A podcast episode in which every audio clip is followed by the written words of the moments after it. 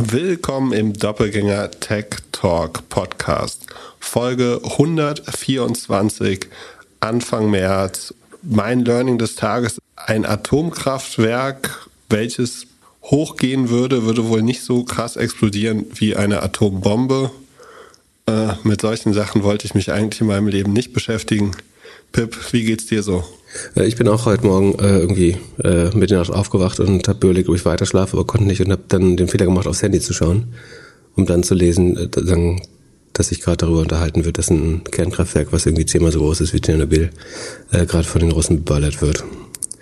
Ähm, fand ich auch nicht so schlau, aber es scheint ja gut ausgegangen zu sein vorerst.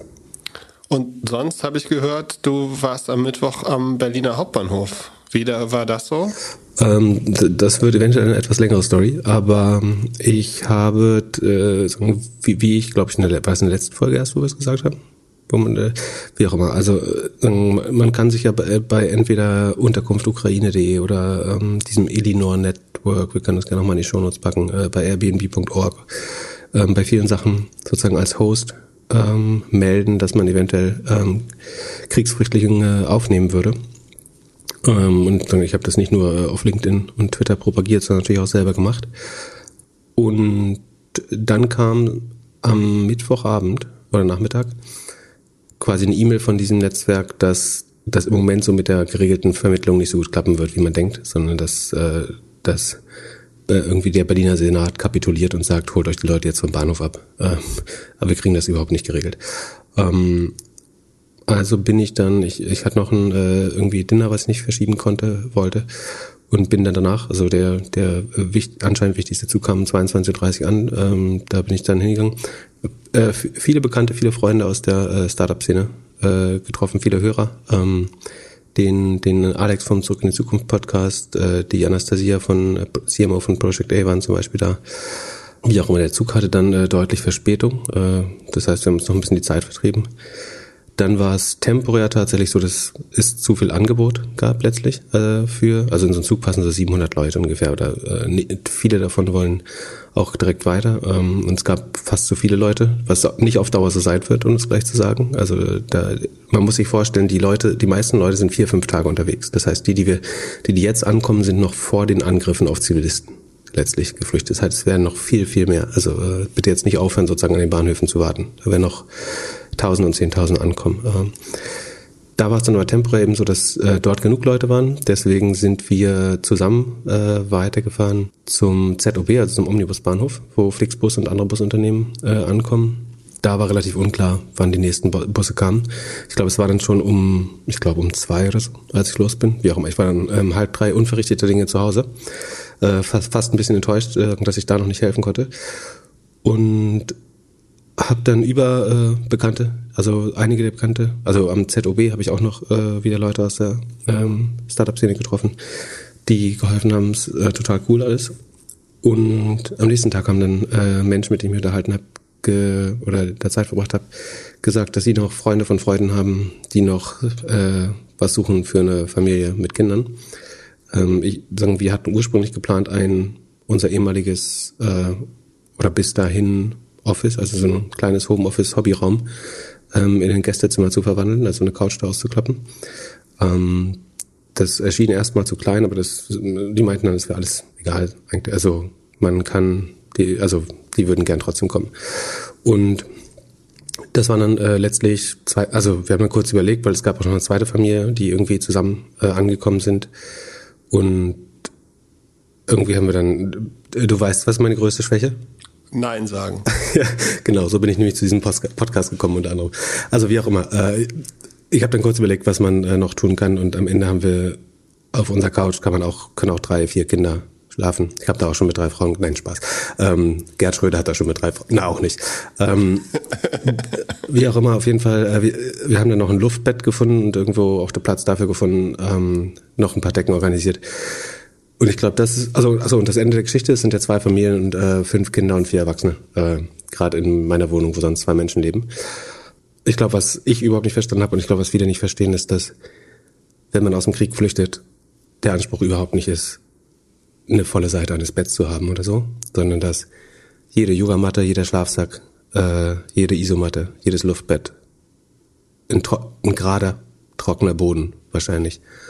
Äh, was gut ist, es gibt einen anderen Hörer von uns, äh, die, darf man den sagen? Achso, der hat Pseudonym. Geld hoch 2 heißt der Twitter-Handle, der, glaube ich, mit Wohnmobilen und äh, Einliegerwohnung oder Gästezimmer 27 Leute inzwischen aufgenommen hat. Äh, hohen Respekt davor.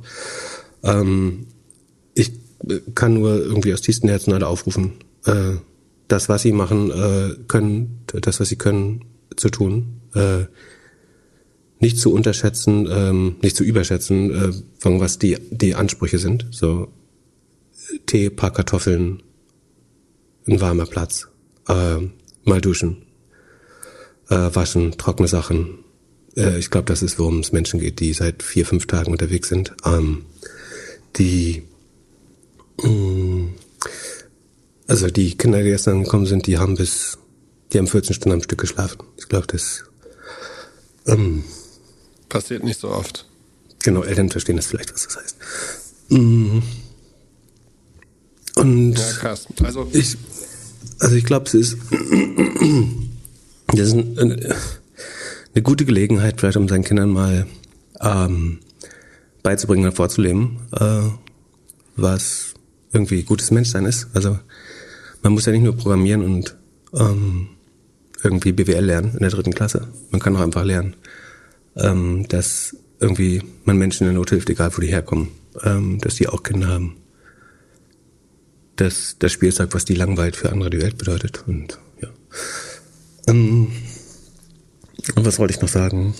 Ähm, das ist schon das Wichtigste. Also man kann sich überall an, äh, anmelden, viel äh, Hilfe spenden oder auch äh, irgendwie mit Logistik helfen. Man kann Sachen spenden, Lebensmittel spenden, Geld spenden.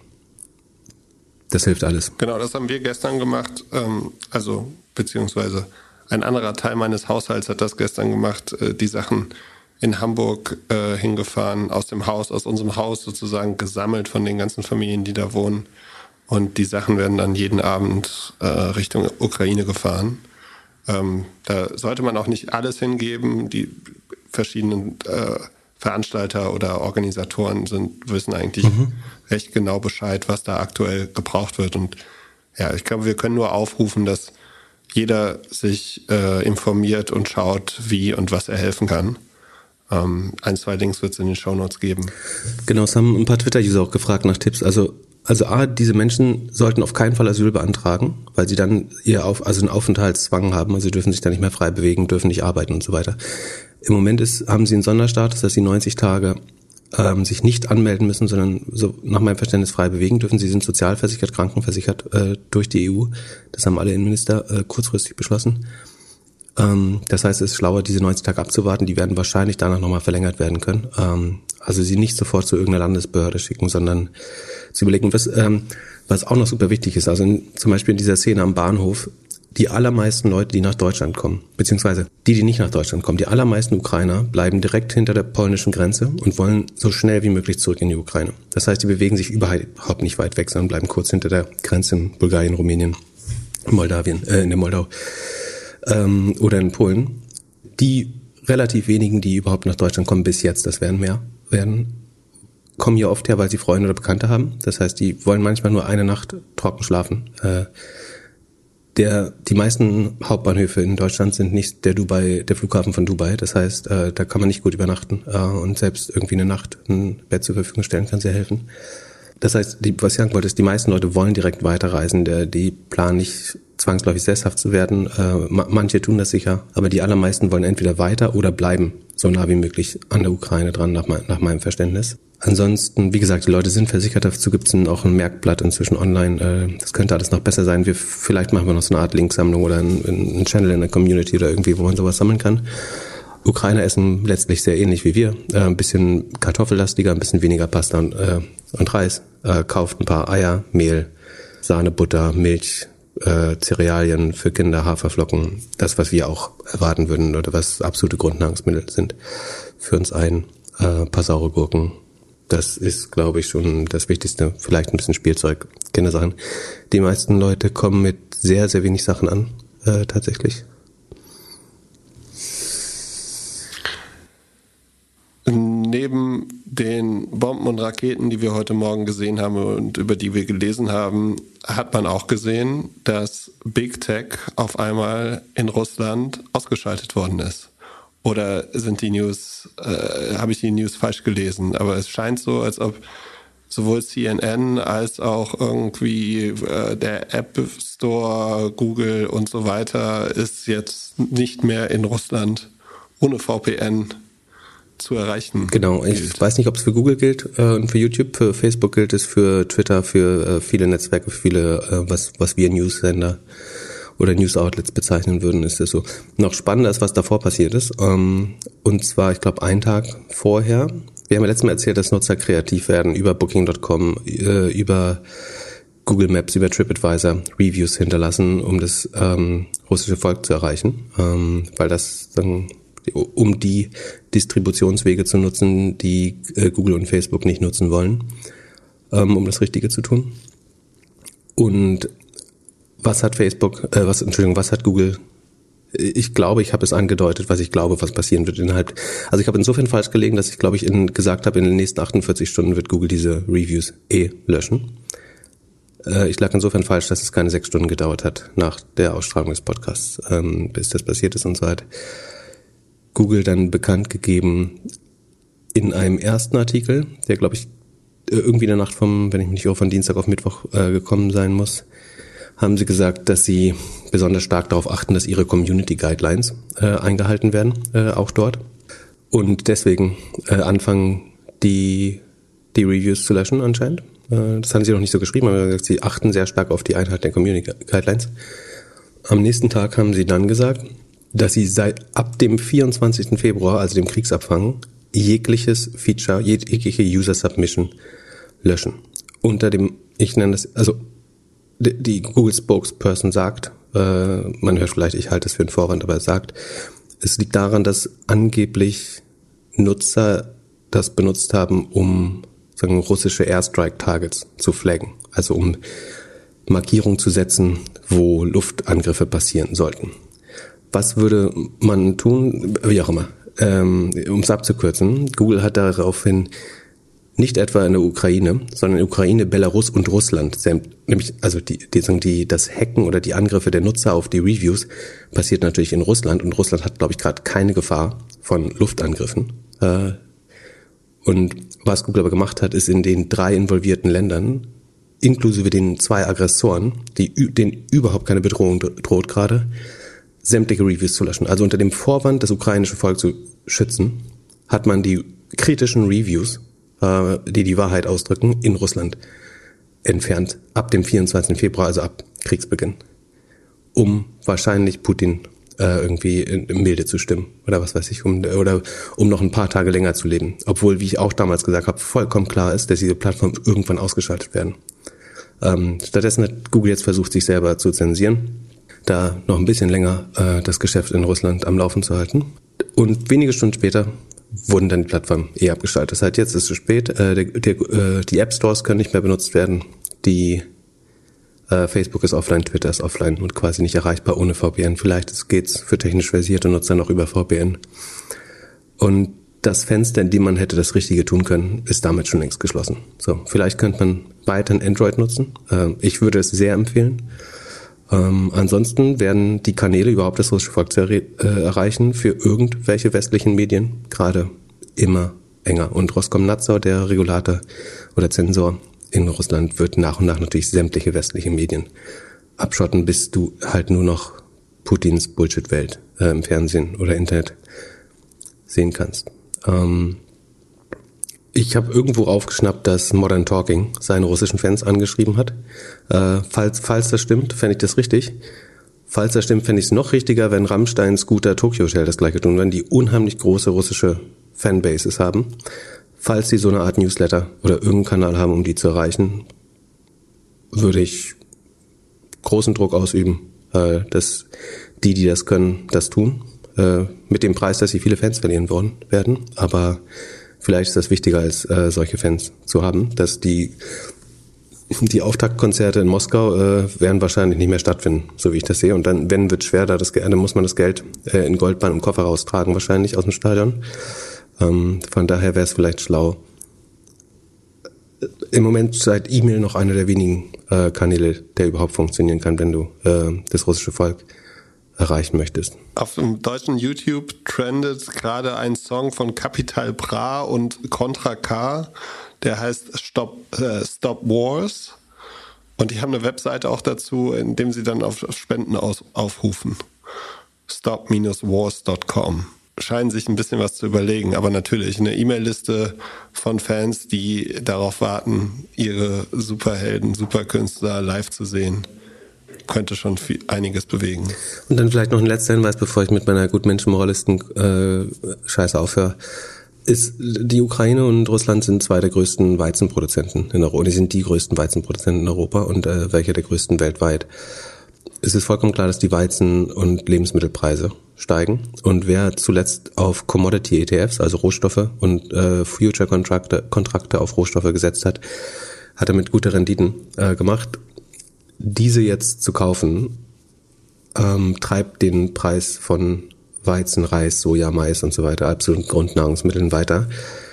Man kann relativ klar sagen, dass mit, wie, mit jeder Prozent Preissteigerung bei den Rohstoffen, wie viel Millionen Menschen mehr verhungern dafür äh, in der dritten Welt. Deswegen würde ich an, leider wird es nicht verboten. Ähm, prinzipiell ist es auch ein gutes Mittel für einige Produzenten, sich gegen steigende Preise abzusichern. Dafür sind diese Future-Kontrakte eigentlich da.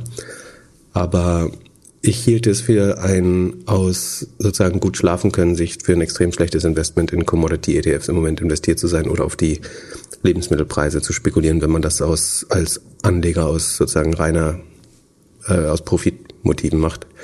Ähm, das ist es nicht wert. Es gibt genug andere Möglichkeiten, Geld zu verdienen. Vielleicht ähm, muss man das nicht machen. Das treibt die Preise hoch, für die das UNHCR Reis für die dritte Welt einkaufen muss, unter anderem oder Weizen oder Mais oder äh, Soja, was auch immer. Vielleicht muss das nicht sein. Vielleicht kann man auf, auf die 5 Euro auch verzichten. Dann lass uns mal in den Part gehen, über den wir eigentlich im Podcast immer reden wollten. Ein paar Zahlen, ein paar Fragen, ein paar Earnings. Wir haben eine Frage, die geht über die Magic Number. Und zwar wurde gefragt, dass Unternehmen, die eine hohe Magic Number haben, ja offenbar ihr Werbegeschäft im Griff haben und ob es nicht sinnvoll wäre, sich das abzuschauen. Also die machen ja quasi alles in der Kundenakquise richtig und ob man da nicht einfach Cut and Paste machen könnte, ähnlich wie man zum Beispiel früher einfach die SEO-Strategie von Zalando kopiert hat. Cut and Paste, du willst ihn das auch noch wegnehmen und nicht nur kopieren. ja, das äh, hast du eine Meinung dazu oder soll ich? Bei mir ist die Magic Number eher so Product Market Fit. Das heißt, ich hätte jetzt gedacht, okay, also das Produkt muss halt auch richtig stimmen. Mhm. Äh, sonst äh, gibt man da irgendwie Marketinggeld aus und merkt, die, die konvertieren nicht richtig. Hm, was ist deine Meinung? Ja, wir können noch mal kurz erklären, was die Magic Number ist. Ne? Also das ist in, in der Magic Number kann man die Marketing-Effizienz messen und wiederum hängt, wie du richtig sagst, eigentlich vom Product Market Fit ab, also wie gut der typische Kunde oder die Kundin das Produkt äh, annimmt und was die Zahlungsbereitschaft dafür ist. Ähm, was man dazu macht, ist, dass man den Umsatzanstieg der letzten Periode berechnet. Äh, in, sagen wir, börsennotierten Unternehmen ist das in der Regel ein Quartal ähm, sagen wir mal, jemand, ein Unternehmen hat seinen Umsatz von 100 auf 120 oder nehmen wir 150.000, der einfach halber gesteigert von Quartal auf Quartal. Also man hat 50.000 Revenue hinzugewonnen. Die kommen jetzt natürlich jede, jedes Quartal rein. Deswegen annualisiert man das, um das ARR zu bekommen. Also man rechnet die 50.000 mal 4, ist damit bei 200.000 neuem ARR. Und das rechnet man dann durch die Marketingkosten dieser Periode aber nur. Ähm, und sagen wir jetzt mal, die haben dann ähm, 250.000 für Marketing ausgegeben, dann käme man auf eine Magic, Magic Number von 0,8. Also die 50 mal 4, das ist dann 50 ist das neue Revenue pro Quartal. Um das ARR auszurechnen, das annualisierte neue Revenue, macht man es mal 4, ist bei 200. Das rechnet man durch 250 und hat dann äh, die 0,8. Das heißt, dass man bei 0,8 ein Jahr und drei Monate, wenn ich mich nicht irre, braucht, bis sich ein Kunde an, ähm, amortisiert. Und das ist akzeptabel. Richtig toll ist, wenn es unter ein Jahr dauert, vielleicht nur neun Monate oder so, dann wäre die Magic Number, wenn ich mich nicht irre, über eins. Ähm, alles zwischen 0,7 und 1 ist schon eigentlich sehr gut. Oder das ist eigentlich, wenn nicht, muss man auch überlegen, ist man zu billig oder warum, also man will auch gar nicht, dass die deutlich übereinsteigt, ehrlich gesagt, weil das heißt in der Regel, dass man dann unterinvestiert. Ne? Also sagen wir, du akquirierst neues ARR für weniger als 50 Cent auf den Dollar, dann heißt es eigentlich, du musst das weiter aufdrehen. Also du willst ja gar nicht, dass es so schnell ist, äh, sondern das ARR ist so wertvoll, dass äh, du eigentlich dann deutlich mehr investieren würdest. Und wenn die Magic Number zu hoch geht, dann muss man sich, das kann sogar negativ sein, nämlich das heißt eigentlich, dass es keine oder kann heißen, dass es keine Kanäle gibt, die noch skalierbar sind, wo man mehr Geld sinnvoll ausgeben könnte, um das weiterzutreiben. Also das könnte heißen, der, der TAM ist schon erreicht oder man ist nah am, am TAM-Dach, also am Total Addressable Market, ähm, oder es gibt keine, noch keine guten Marketingkanäle etc. etc. Prinzipiell ist vollkommen richtig, dass Firmen, sagen die eine Magic Number über 0,7 haben. Unter 0,5 ist es zum Beispiel dann sehr schlecht. Also dann muss man sich fragen, also wenn man zwei Jahre ähm, Marketing ausgeben muss, oder die sagen, die Marketingkosten von zwei Jahren Revenue, ähm, macht das Sinn? Also wenn man zwei Jahre des Revenues als Marketing ausgeben muss, um neue Kunden zu akquirieren, ähm, dann wird es eigentlich relativ schwer skalierbar zu werden. Das wird dann ja eine Magic Number von 0,5 oder weniger entsprechen. Und irgendwo dazwischen kann man bestimmt sich abschauen, wie machen die das. Das hängt aber selten rein am Marketing. Ne? Das kann in der Sales-Effizienz sein, also im internen Vertrieb, im Inbound-Sales. Das kann am Produkt liegen, wie du richtig sagst. Ähm, das kann an so einem Freemium-Modell wie bei Cloudflare liegen, dass du einfach ein sehr günstiges Produkt hast, was alle gern umsonst benutzen und dass man daraus dann gut hochverkauft. Ähm, das wäre aber zum Beispiel was, was man sich abschauen kann. Das kann daran liegen, dass man ein volumenbasiertes Modell wie Snowflake, über die wir bestimmt heute noch kurz reden, äh, hat. Also dass das Revenue automatisch mit Aktivität steigt. Und äh, ist das eben gar kein Marketing-Trick und auch kein Sales-Trick, sondern ist es eigentlich ein Pricing- oder Geschäftsmodell-Trick. Ähm, also ich bin total dabei, dass man sich die, wo das gut funktioniert, genau anschauen soll. Aber die Hebel werden ganz selten tatsächlich im Marketing liegen, glaube ich. In, äh, man müsste eher mal so eine so eine Matrix bauen, was eigentlich die verschiedenen Ansätze sind vom, vom Geschäftsmodell, vom Pricing, vom, vom Marketing, vom Sales. Ähm, was lernen kann man da sicherlich, aber es ist nicht so monokausal, dass man sagen kann, ich gucke mir jetzt an, wie, ähm, wie machen die Online-Werbung oder so, wenn die eine hohe Magic Number hat. Das ist zu einfach, das ist deutlich mehr dimensionaler, woraus die gute Magic Number entstehen kann, würde ich sagen. Und Unternehmen mit einer Top Magic Number sind? Ähm, bis jetzt kann man in unserer Tabelle sehen. Meistens äh, wird die berechnet, wie gesagt, wenn sie über 0,9 ist, ist ja schon äh, sehr gut. Wir hatten neulich, ich weiß nicht mehr welches war, wir hatten neulich mal eins, das war deutlich über eins. Da hatte ich aber auch erwähnt, dass das auch heißen kann, man findet äh, gar nicht mehr Kunden. Es war eins, was wir zuletzt hinzugefügt haben. Sekunde, ich guck mal, ob ich durch Zufall, was hatten wir denn zuletzt? Kann es sein, dass es Fastly war? Nee. Das ist, nee, nee, da, bei Fastly läuft ja nichts. Äh, Sekunde, was Setzkiller? Äh, da, da, da, da, da, da habe ich sie nicht berechnet. Bösewicht. Also wer schauen möchte, Pip schaut gerade auf unserem Sheet. Das findet ihr unter doppelgänger.io slash sheet. Ah, Datadog zum Beispiel. Datadog hat eine extrem, also das war ein Server Observability Monitoring Plattform für Apps äh, in der Cloud. Die haben eine Magic Number, die konsequent die letzten vier Quartale 1,3, 1,9, 1,9, 2,5 war, also brutal hoch äh, schon. Und da muss man sich zum Beispiel, das kann man feiern, also das ist eine extrem hohe Marketing-Effizienz im Sinne von, wie viel Umsatz man pro ausgegebenen Marketing-Dollar rausholt. Es kann aber eben auch heißen, dass man keinen effizienten Weg gefunden hat, mehr Sysadmins oder ähm, DevOps-Leute zu, zu finden, die eben genau diese äh, für, für diese Dienstleistungen ähm, interessant sein könnten. Dann haben wir eine weitere Frage von Keith. Und zwar hat der gefragt, ob in einer Welt endlichem Wachstum äh, und einem sterbenden Planeten wir nicht langsam anfangen sollten, den Erfolg von Unternehmen anders zu bewerten. Also ansonsten finanzieren wir doch einfach nur weiter unseren eigenen Untergang, sagt er. Und unsere aktuelle Form des Kapitalismus ist doch so einfach nicht mehr tragbar? Harte Frage, da können wir wahrscheinlich eine halbe Stunde drüber reden.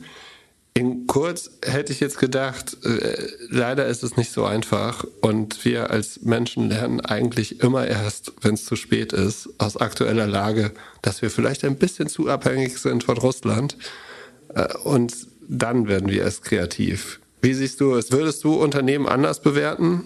Also A, man könnte sich auch dazu nochmal, also wer es jetzt noch nicht getan hat, diese Ökonomia-Doku anschauen. Da geht es ja teilweise auch um, äh, was ich Postwachstumsökonomie genannt habe.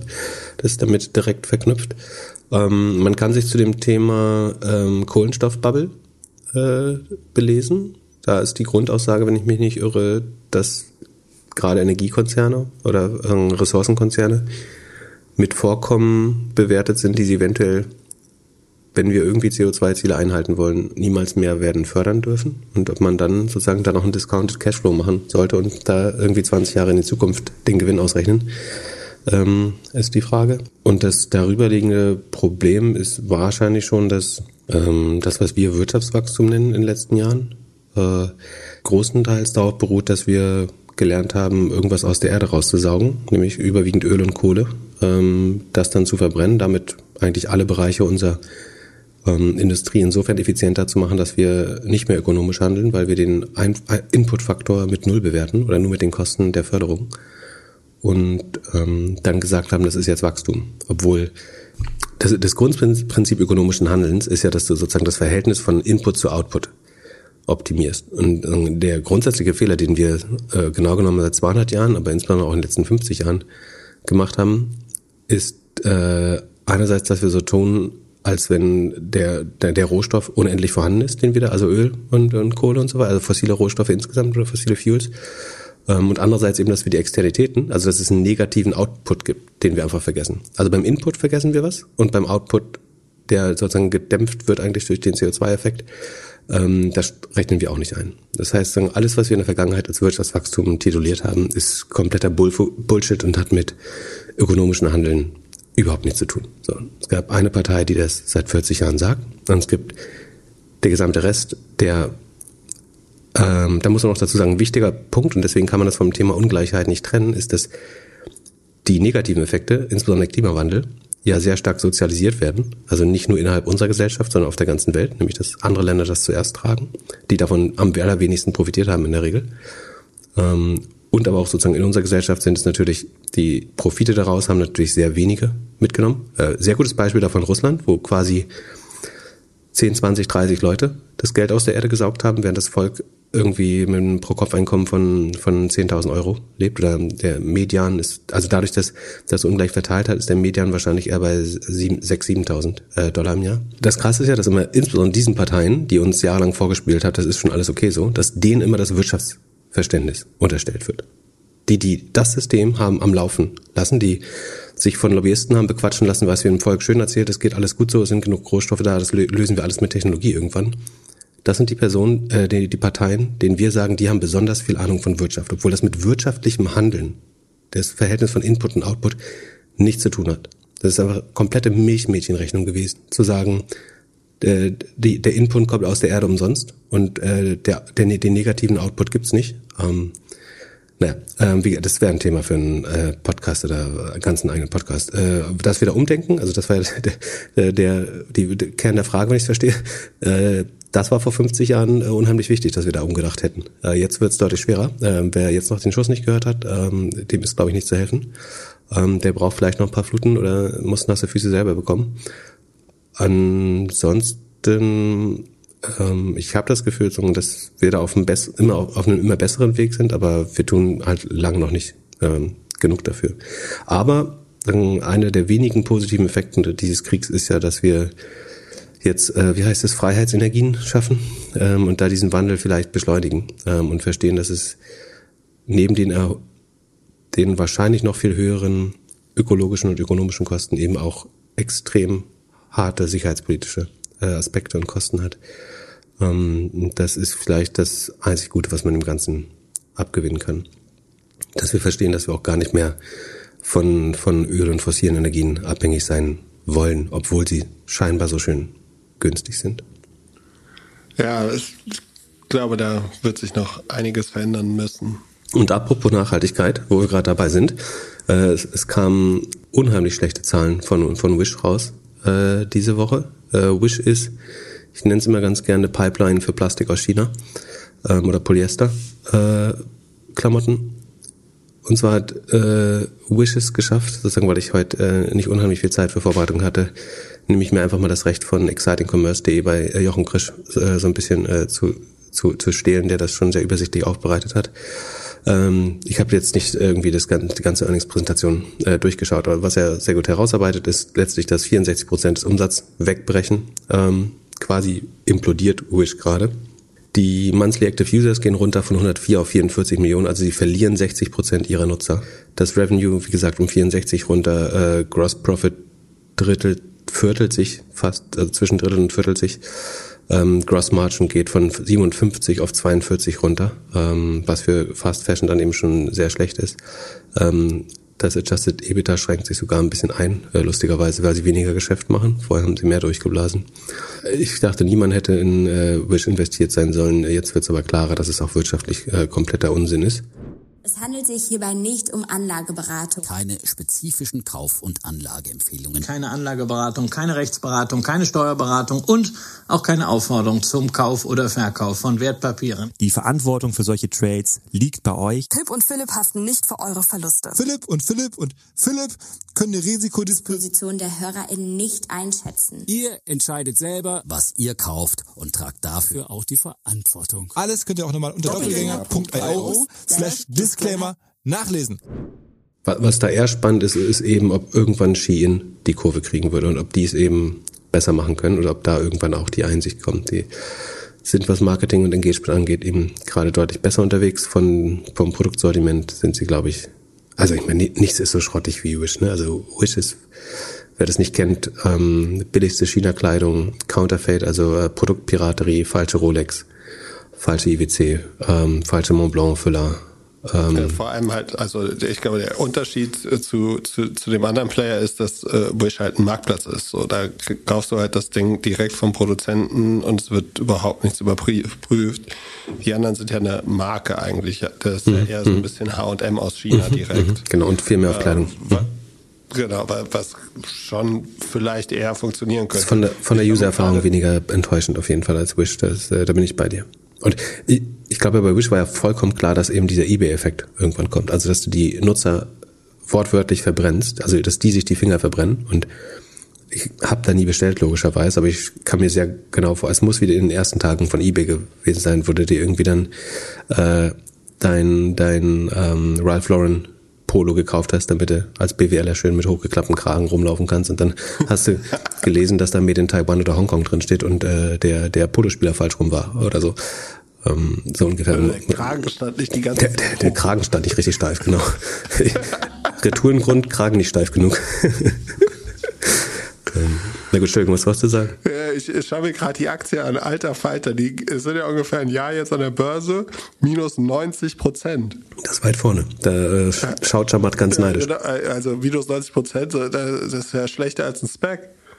Das, äh, ja, Wahnsinn. Aber ja, und sonst, äh, ich habe so äh, kurz aus dem Augenwinkel gesehen, dass du irgendwas über Plug Power getwittert hast. Ich gehe davon aus, dass du immer noch Plug Power shortest und dass es sich nicht so ganz für dich lohnt. Ich, hab mal, ich shorte sie gerade nicht. Ich habe mal gesagt, es ist ein Dauershort. Also äh, ich würde es auch weiterhin als Absicherung gegen zu viel Euphorie nehmen.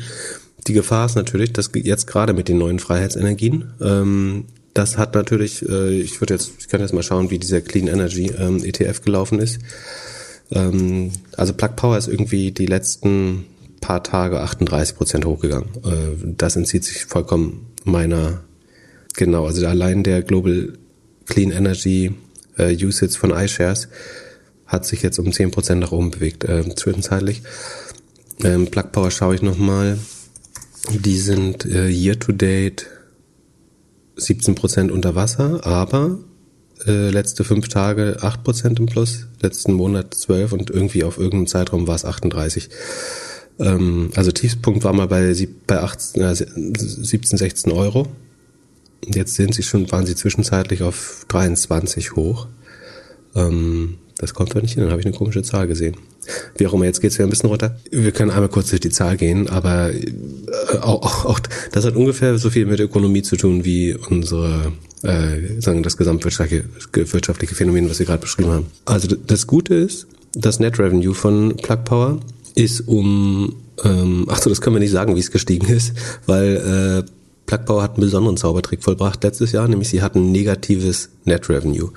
Ähm, das ist also dass sie negative Gross Margin haben, das ist für Plug Power wiederum schon wieder fast normal. Also dass sie der Rohertrag, also der Umsatz nur minus die produktspezifischen Kosten, der ist bei Plug Power sogar im absoluten Default-Zustand schon negativ. Wo das, äh, da sind sie bestimmt eine der ganz wenigen Companies in der Welt, die das schaffen. Aber im Q4 2020 hatten sie ein besonders, besonderes Kunststück geschafft und äh, sogar einen negativen Umsatz äh, verbucht. Das lag, wenn ich mich nicht irre, irgendwie an diesen Warrants, die sie verschenkt haben an Amazon und Walmart, dafür, dass die die Gabelstapler abnehmen. Wie auch immer, deswegen haben wir keinen guten Vergleichswert. Äh, man kann aber sagen, zum Vorquartal ist der Umsatz von 143, 144 auf 162 gestiegen. So, das ist schon mal Umsatzwachstum, das ist gut. Dann kommen da aber, achso, ein Plug Power baut letztlich Gabelstapler oder baut Gabelstapler um, die äh, auf Wasserstoffbasis. Äh, also da kommen Brennstoffzellen rein. Sie bauen auch die Anlagen um den, also die Elektrolyseure, die den, äh, den äh, Wasserstoff sozusagen bauen, um den zu verbrennen. Und dann kannst du halt mit so einem äh, Wasserstoffgabelstapler durchs Warenhaus pesen und es kommt hinten nur Wasserdampf raus, so, sozusagen. Ja, also kein CO2, kein Nitrat, keine schlechten Dämpfe. Ähm, genau. Und dabei haben sie ja verschiedene Probleme, nämlich nicht nur, dass sie diese, diese Gabelstapler nicht verkaufen und die Anlagen relativ schlecht, sondern vor allen Dingen, dass sie es äh, nicht schaffen, irgendwie einen Gewinn dabei zu machen, Wasserstoff zu produzieren. Ähm, was sie haben Umsätze aus dem Verkauf äh, von Fuels, also die, die Linie im Income Statement heißt Fuel Delivered und sogenannte Power Purchase Agreements, also dass Leuten ihnen äh, Energie abkaufen. Und die, diese beiden Geschäftseinheiten, wenn man dann in die Cost of Revenue schauen, haben eine negative Gross Margin von Fuel Delivered, äh, überschlagen jetzt äh, ungefähr minus 66 Prozent, würde ich schätzen, ja, minus 60 Prozent. Und Power Purchase Agreements auch äh, minus zwei Drittel. Also sie verlieren bei jedem äh, Molekül Wasserstoff, das sie ausliefern, äh, zwei Drittel des Wertes quasi. Das sagen sie liegt an den hohen Energiekosten. Das stimmt natürlich, die Energiekosten sind hoch und das Problem ist, dass dieser Wasserstoff anscheinend mit, also sie sagen, das sind die hohen äh, Kosten für Natural Gas. Also es wirkt so, als wenn es irgendwie aus, aus Erdgas, also ob, ob der Wasserstoff mit Erdgas produziert wird, wenn ich das richtig verstehe. Vielleicht, also ich habe mich jetzt diesmal, wie gesagt, aus terminlichen Gründen nicht so stark damit beschäftigen können, aber äh, anders kann ich mir gerade nicht erklären, dass es so schwer ist, äh, das alles herzustellen. Und wie gesagt, da wird halt vor Kosten schon äh, der Rohertrag ist schon negativ. Und dann kommt noch R&D, also Forschung und Entwicklung, Selling, General und Admin dazu in, in Höhe von knapp 100 Millionen, 112 Millionen OPEX. Und dann ist man bei einem Operating Loss von äh, 200 Millionen, äh, bei einem Umsatz von 162 Millionen. Also man macht mehr Verlust als Umsatz. Ähm, der Operating Cashflow ist beeindruckende minus 360 Millionen. Das sind 221 Prozent des Umsatzes. Blutet man. Also da, da fließt das ähm, Geld aus der Company. Ich will jetzt kein Bild dafür finden, das wäre alles eklig. Aber, Aber was machst du denn dann als CEO? Also musst du auch neue Aktien drucken. Also die Shares haben sich ver verdoppelt seit also seit Q1 letzten Jahres zum Q4 diesen Jahres ähm, sind die von 305 äh, Millionen auf äh, 577 Millionen gestiegen. Das heißt, man das, dadurch geht aber der nee, selbst der Gewinn pro Aktie, der Verlust pro Aktie geht weiter hoch, obwohl die äh, sozusagen verwässert werden und halbiert das Einzige, wie man es erklären kann, ist, dass das irgendwie en vogue ist, dass alle glauben, Wasserstoff muss kommen und weil es kommen muss, muss man dabei sein. Äh, und deswegen will jeder dabei sein und Leute kaufen die Aktien und, und sie sind in diesem ETF eben drin, in dem Clean Energy und hatten früher mal eine sehr hohe Position da drin. Deswegen gibt es eine gewisse natürliche Nachfrage, die da immer wieder reinzieht in die Aktie. Ich weiß gerade nicht, ob das hier richtig ist, aber die Price-Sales-Verhältnis ist angeblich 400 gerade, aber das ist, weil das negative, das ist auch so lustig, der negative Umsatz plus die drei Quartale, die jetzt halbwegs gut liefen. Also wo sie überhaupt, um, also wo sie mit gut liefen, meine ich, sie haben positiven Umsatz gemacht. So, da muss man, das muss ja schon gut heißen. Dadurch kommt es jetzt auf Last 12 Months Basis zu einem Sales Multiple von 400. So, das ist natürlich nicht stellvertretend, sondern ein Sondereffekt, aber äh, sie glauben, die Companies, oder die, der Markt glaubt, die Companies immer noch 15 Milliarden wert. Ähm, ich, der, nur der negative Cashflow, der, nur der operative Neger ist eine Milliarde, die sie jedes Jahr verlieren. Äh, ich ich ich, glaube, ich habe auf Twitter irgendwie geschrieben, ich verstehe nicht, warum man eine Company haben will, wo die Gross Margin schon minus 54 Prozent ist, dann noch 200 Millionen äh, oder 112 Millionen OPEX abfallen und dann minus 221 Prozent negativer operativer Cashflow passiert. Und die dich außerdem noch diluten, um ähm, irgendwie in, über acht, acht Quartale um die Hälfte. Ähm, ich verstehe das nicht. Deswegen, ich will nicht sagen, das ist ein safe, safe Short, aber für mich ist das ein Betting on Zero. Ich weiß nicht, ob das irgendwann, also bei 15 Milliarden kann das keiner kaufen. Vielleicht, ich weiß auch nicht, wo die Assets wert. Ich verstehe das nicht, einfach. Ich, ich verstehe es nicht. Das ist, das ist auch eine, ein würdest du einem BWL-Studenten das Income Statement zeigen, würde er sagen, da ist irgendwo ein Fehler.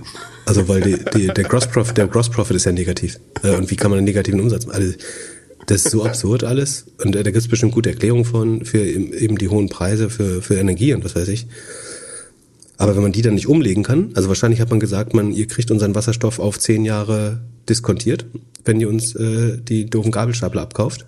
Und deswegen macht man jetzt regelmäßig 66 Prozent Verlust äh, beim Energiehandel. Das ist wahrscheinlich, also was sie gemacht haben, ist, dass sie den Kunden Warrants gegeben haben, also äh, Aktien dafür, kann man sich in einem weiteren Podcast nochmal genauer anhören. Also sie haben Amazon Walmart äh, letztlich Aktienoptionen gegeben, damit sie die, die Dinger überhaupt annehmen. Ähm, damit hat, äh, haben Amazon und Walmart Gabelstapler im Wert von einer Milliarde gekauft und fünf Millionen, fünf Milliarden an Wert damals, inzwischen ist ja nichts mehr wert, aber an Aktienoptionen bekommen. Ähm, und dann nehme ich an, dass man zu lange die, die Preise für den Wasserstoff in Lieferverträgen festgeschrieben hat. Also man gesagt hat, ihr kauft den Gabelstapler und könnt zehn Jahre umsonst tanken oder sehr günstig tanken. Und jetzt ähm, machen die Energiepreise ihnen das ganze Modell halt komplett kaputt. Aber es hat auch vorher schon hinten und vorne nicht funktioniert. Ich, also wenn da jemand viel Ahnung hat von der Branche, ich, ich habe es äh, nicht, aber für, für jemand, der sozusagen noch nicht versteht, was die grüne 10 Trillionen Dollar Industrie ist, von der die immer reden, dann ist es schwer, hier irgendeinen Sinn drin zu finden. Es gibt's im Cheat. Also wer, wer so auf obskure Dinge steht, für, für den ist das äh, ein kleines Fest hier bei Plug Power. Dann lass uns weitermachen und zu Samsara gehen. Das war ja eine unserer Ideen für dieses Jahr. Äh, jetzt ist es unsere. Jetzt ist es unsere, ja? Wessen Idee war das? Wer hat sich noch drum geschlagen, dass er die gerne möchte, machen möchte und ich kann die deswegen nicht machen? Meine, nee, ich habe dann auch gesagt, ich finde die gut. gut ja, ich, ich glaube, ich glaube, wir hatten es beide. Wir sind, also wir können uns die minus, minus 40 Prozent teilen. Dann ist es minus 20 auf jeden Fall. In, in der Zeit, wo alles runtergegangen ist, äh, was Wachstum im Tech war? Um 14. Aber trotzdem schmerzhaft. Ähm, wie wie sieht's da aus? Die haben die Zahlen am Mittwoch geliefert? Ähm, die waren, also der Markt hat, ich habe, äh, Mittwoch war vorgestern. Äh, das, das, äh, der, das war die Nacht, wo ich jetzt nicht so viel Zeit hatte dafür. Ähm, also das Problem bei Samsara ist ein bisschen, die sind letztes Quartal erst an die Börse gegangen. Deswegen sind die Zahlen noch äh, gehört I zwischen E und F. Ich versuche das gerade im, äh, im Sheet einzusortieren. A, B, C, D, E, F, G, H, I. Hinter H, hinter HubSpot und Hood. So, jetzt an der richtigen Stelle. Also IoT ist das äh, Bloomberg-Kürzel. Ähm, das Problem ist, sie sind letztes Quartal erst an die Börse gegangen und äh, deswegen haben wir jetzt äh, nicht ein wunderschönes Balance Sheet. Ich habe es jetzt angefangen zu machen. Die Vergleichswerte kommen jetzt so langsam rein an jedes Quartal, aber da kann man jetzt noch nicht so viel sehen. Was man sehen kann, ist, dass sie ähm, immer noch mit 66 Prozent wachsen. Äh, das ist ganz gut, von 75 im Vorjahr auf jetzt 126 Millionen. Dabei bleibt eine Gross Margin von 70 Prozent übrig. Das ist insofern, äh, die war ein bisschen höher letztes Jahr, 72, jetzt noch 69. Die ist insofern nicht 100% Software-typisch, weil sie ja Hardware mitverkaufen. Also Samsara baut IoT für alle möglichen Arten von Industriefahrzeugen, für, für Trucks, für Muldenkipper, für das erhöht die Sicherheit der Fahrer und des äh, Equipments, die Pünktlichkeit, die Sustainability, also den Energieverbrauch und so weiter. Letztlich so ein bisschen wie eine Dashcam und ein GPS-Tracker für, für die Fahrzeugflotte. Äh, mit, mit paar coolen Features und Produkten hinten dran. Ähm, wobei es eben um Grün, Sicherheit und Effizienz geht. Ähm, beziehungsweise das Grün resultiert aus der Effizienz auch. Genau, und dann machen sie erstmal jetzt nach GAP, also den Generally Accepted Accounting Principles, ähm, machen sie einen sehr hohen negativen operativen Verlust von minus 200 Prozent. Also die Kosten sind, der Umsatz ist nur in Anführungsstrichen nur 126 Millionen, die Kosten sind jetzt 252 Millionen, also fast das Doppelte des Umsatzes. Nee, nicht die Kosten, sondern das, was übrig bleibt, ist äh, so hoch. Jetzt muss man mal sagen, weil das Q4 eben das IPO-Quartal ist und weil nach Gap die Stock-Based Compensation dabei ist, ähm, muss man das jetzt ein bisschen normalisieren oder adjustieren. Und zwar ist es so, dass beim IPO unheimlich viele Aktienoptionen fällig sind, weil das, wenn du einen ESOP-Vertrag hattest, sei es die Geschäftsleitung oder Mitarbeiteroptionen, ähm, dann steht da oft eine sogenannte Accelerated Vesting Clause drin. Das heißt, dass bei einem Liquiditätsevent oder Exit-Event, das kann ein IPO oder ein Trade Sale an eine andere Company sein, westen unheimlich viele Optionen. Also selbst wenn du echt erst zwei Jahre dabei warst, dann kriegst du vielleicht die Optionen für vier Jahre schon, weil die ganze Firma feiert. Ähm, oder weil das Ziel eingetreten ist einfach. Und deswegen hast du jetzt abnormal höhere Stock-Based Compensation in der Höhe von 204, also von diesen 250 252 Millionen Operating Loss sind 234 allein nur Stock-Based Compensation, die man aber nach Gap halt da reinrechnen muss in den Verlust. Ähm, das heißt, es ist jetzt pro forma erstmal ein Buchverlust. Beim CEO kann es auch so sein, dass der eben mit dem CLI, also obwohl es so, es unterscheidet sich letztlich nicht so, star so stark von den Mitarbeiteroptionen. So, dadurch kommt es zu einem hohen Gap-Verlust. Adjustiert man das aber jetzt und macht das Non-Gap Operating Income, dann ist es tatsächlich nur noch 17,5 Millionen, die fehlen. Und das entspricht dann einem negativen, äh, negativen Non-Gap Operating Income von 14 Prozent. So. Und rechnet man das dann mit dem Wachstum von 66 zusammen, dann ist man schon wieder bei einer Rule of 30 von 52, also in total gesunden Territorium. Das heißt, wir müssen jetzt davon ausgehen, dass die Stock-Based Compensation im nächsten Quartal deutlich niedriger waren. Vor einem Jahr waren die noch äh, nur 4 Millionen insgesamt, also äh, sehr klein auf, also das wird jetzt schon deutlich mehr als 4 Millionen sein natürlich, aber es wird nicht nochmal irgendwie 250 Millionen sein, die man da rauspustet an, an ähm, Stock-Based Compensation. Genau, ansonsten die, äh, die Kunden wachsen nicht so. Im Vorquartal hat man 100 Kosten, äh, Kunden hinzugewonnen, also von den großen Kunden jetzt noch 91. Das wird natürlich auch nicht einfacher, äh, noch immer 100 richtig große Kunden zu finden, aber das ist jetzt noch nichts, was mir Besorgnis erregt. Die DBNEA liegt bei über 125. Das ist so eine 2 plus, würde ich sagen. Keine, keine 1 plus, aber eine, eine 2 plus 1 minus äh, auf, auf der Skala. Und ansonsten, wie gesagt, der Cashflow ist bald positiv. Äh, oh nee, Cashflow ist noch minus 38 Prozent, Entschuldigung.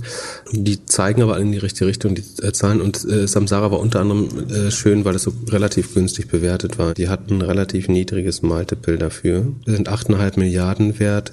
Und das entspricht einem Price-Sales-Multiple von ungefähr 20, was dann jetzt äh, für das Wachstum von 66 gar nicht so äh, teuer ist. Und ähm, die Gefahr ist ein bisschen, wie lange man eben noch äh, überhaupt Flotten hat, wo ein Fahrer drin sitzt. Du brauchst ja keinen Dashcam mehr, wenn die ganze, das ganze Auto autonom gefahren wird. Das ist ein bisschen das langfristige Problem. Aber um den Börsengang rum ist natürlich jetzt schwer, die Zahlen zu deuten. Die Zahlen, die man sieht, geben jetzt keinen Anlass zum, zur Skepsis. Und das führt, führt alles in die richtige Richtung.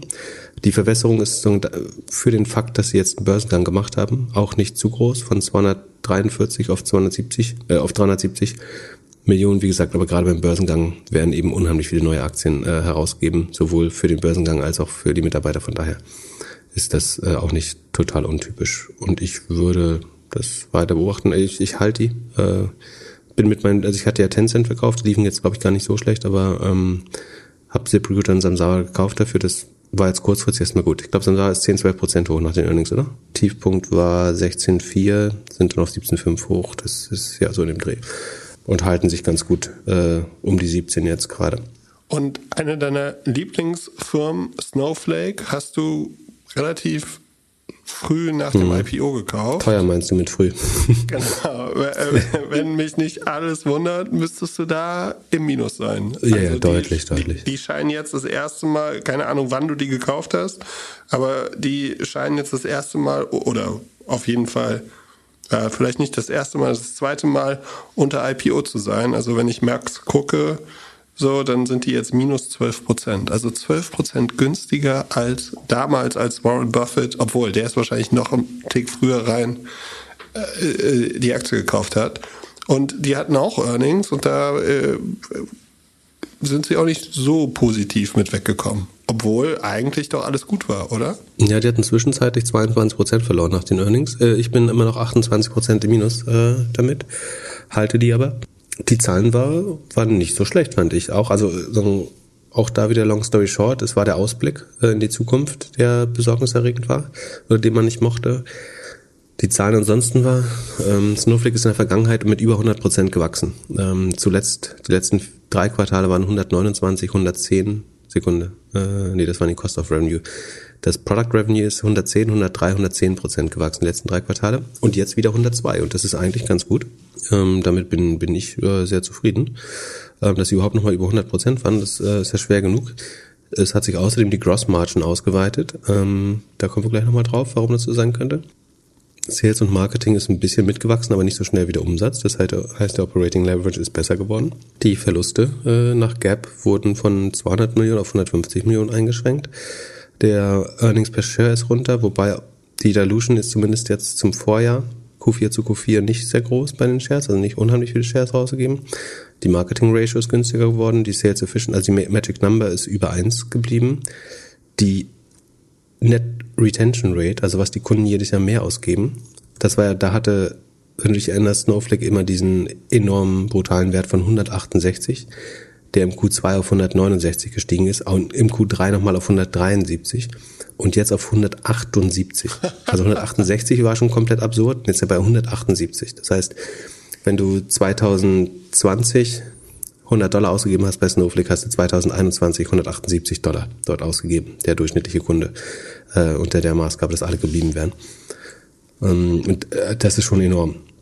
So, und das Problem ist jetzt, dass sie geforecastet haben, dass sie eventuell im Q1 eben nur 79 bis 81 Prozent wachsen statt 102. Das wiederum würde ja heißen, dass sie keinen einzigen Kunden dazu gewinnen. Äh, beziehungsweise, ne, also bei, bei einer NRA von 178 wäre das ja allein schon aus dem ähm, aus der Revenue Expansion zu stemmen, dieses Wachstum. Deswegen würde ich davon ausgehen, dass sie ein bisschen mehr schaffen. Ähm, sie forecasten in der Regel relativ konservativ. Äh, das hat aber auch dazu geführt, dass sie mehr deutlich übertroffen haben und sie haben diesmal nicht so deutlich übertroffen. Deswegen war man ein bisschen traurig. Ich glaube, inzwischen hat sich auf minus 15 oder minus 12 Prozent wieder eingedämmt, ist nicht mehr ganz so äh, weit unter Wasser. Aber sozusagen in den Zahlen, die man jetzt sieht, ähm, sehe ich, hätte ich die jetzt nicht so stark äh, abgestraft. Ich finde die eigentlichen wichtigen Zahlen, nämlich die, die Magic Number und die äh, Rule of 40 ist eh bei 106 Prozent noch komplett absurd. Achso, und was man dazu sagen muss, Snowflake ist natürlich wegen dieser guten Zahlen extrem teuer, ne? Irgendwie 80 mal Umsatz oder ich glaube, jetzt sind es dann nur noch 65. Durch das hohe Wachstum wachsen die ja eben auch sehr schnell rein. Und die Gründe, also wie gesagt, der Ausblick war nicht so gut und äh, der CEO hat gesagt, dass es unter anderem daran liegt, dass sie ein Feature, also man bezahlt durch dieses Consumption-Based Modell, also man bezahlt nicht jeden Monat den gleichen Betrag oder auch nicht pro Produkt, sondern man zahlt, wie viel Anfragen oder wie viel Computing Power in der Cloud man nimmt. Snowflake baut äh, Data Lakes, Data Warehouses in der Cloud, also sind ganz große Datenbankkonstrukte, wo dann verschiedene Leute darauf arbeiten können. Und man bezahlt sozusagen die Rechenzeit, die benötigt wird von den Anfragen äh, bei der Datenverarbeitung in der, in der Cloud. Und ein Fehler, den sie gemacht haben, ist, dass sie die Anfragen teilweise noch effizienter gemacht haben. Also es ist, dass sie noch schneller verarbeitet werden, damit man weniger Zeit für die gleiche Anfrage braucht. Ähm, und das hat dazu geführt, dass die Kunden weniger Geld ausgeben ähm, und äh, sie, sie ein bisschen Charity gemacht haben. Ähm, ich glaube, das führt aber auch dazu, dass die Gross Margin hochgeht weil sozusagen auch, auch ihre Einkaufskosten, äh, also es passt zu der Aussage, dass die Grossmargin hochgeht, weil du erwarten würdest, dass nicht nur der Kunde den Kostenvorteil nimmt, sondern dass auch sie einen Kostenvorteil dadurch bekommen, wenn sie effizienter arbeiten. Wenn sie das so weitermachen, dann würde sich die Grossmargin weiter verbessern, was schön wäre. Und das Produkt wird natürlich auch attraktiver, wenn es billiger wird. Du kannst jetzt sagen, ja, sie haben weniger Geld gemacht äh, damit, aber es heißt auch, das Produkt wird noch attraktiver im Vergleich zu anderen äh, Dienstleistern, die vielleicht was ähnliches äh, anbieten. Von daher ähm, das Einzige, was mich bei Snowflake jetzt aus den Schuhen hauen würde, wäre wirklich ein brutaler Abfall beim, beim Wachstum. Oder wenn dieser exzellente NRR Net Revenue Retention Wert sich stark verändern würde. Aber der verändert sich ja in die vollkommen richtige Richtung. Also da denkt man, es kann nicht mehr besser werden und jetzt ist er von 168 auf 178 hoch. Äh, da würde jeder SaaS-CEO für, für morden, um so eine Net Revenue Retention zu haben. Also quasi das Geld zu verdoppeln. Das kann natürlich nicht ewig so weitergehen, das weiß man auch. Welcher Kunde gibt jedes Jahr doppelt so viel aus oder 78 äh, Prozent mehr aus für einen Vertrag gerne. Andererseits, das hat, hatte ich ein paar Mal erklärt, wenn du anfängst, Daten in der Cloud zu verarbeiten, die, da die Daten werden nicht weniger. Der Bedarf, Daten zu verarbeiten, wird nicht weniger. User-Daten werden automatisch mehr. Die Sachen, die du damit anfängst, äh, die Use Cases für die User-Daten werden komplexer. Äh, keine Ahnung, CRM, Retargeting, Recommendation Engines. Du machst, wenn du einmal die Daten hast, baust du immer mehr damit. Ähm, ich glaube, dass wir, was oft noch fehlt, ist so eine Art Datenökonomie. Also dass Leute auch mal überlegen, muss ich jede Anfrage auf den gesamten Daten machen? Kann ich auch mal Daten wegschmeißen? Ist die Haltung und die Verarbeitung der Daten nicht irgendwann so teuer, dass sie die Effizienzgewinne übersteigt? Das passiert noch viel zu wenig, weil die meisten Sachen zu günstig sind. Ähm, das kann man natürlich irgendwann nochmal überdenken. Aber bis jetzt, äh, ich war, ich meine, aufgrund des Ausblicks war ich nicht überrascht, dass da zu einer Enttäuschung kommt. Äh, dass sich Snowflake jetzt grundlegend verschlechtert hat, ich glaube ich nicht. Dass Snowflake trotzdem super teuer ist, ist mir auch voll bewusst. Dass ich da damals zu früh eingestiegen bin, auch. Aber Nein, die haben sich ja auch relativ positiv entwickelt erstmal. So, du hattest du nicht sogar mal dein Geld fast verdoppelt irgendwann? Also nee, die waren immer nur knapp, knapp im Grün. Äh, zuletzt haben wir auch nicht ganz so viel verloren, wenn ich mich nicht irre, äh, bei dem letzten Crash. Von daher, äh, ich bin da nicht unglücklich. Ich verstehe das, wenn da jetzt Leute, also wie gesagt, ich bin da selber auch im, im Minus, aber das ist, das ist wirklich ein, ein langfristiges Investment und wie gesagt, im Moment verdoppelt sich. Also es hat sich dieses Jahr wieder verdoppelt, äh, auf Jahressicht. Ähm, das treibt mir jetzt nicht äh, die, die Tränen in die Augen. In diesem Sinne, lasst euch nicht zu viel Tränen in die Augen treiben dieses Wochenende. Bleibt stabil, habt ein okayes Wochenende und wir sind Mittwoch wieder für euch da. Wir hören uns auf jeden Fall wieder Mittwoch. Bis dann. Peace.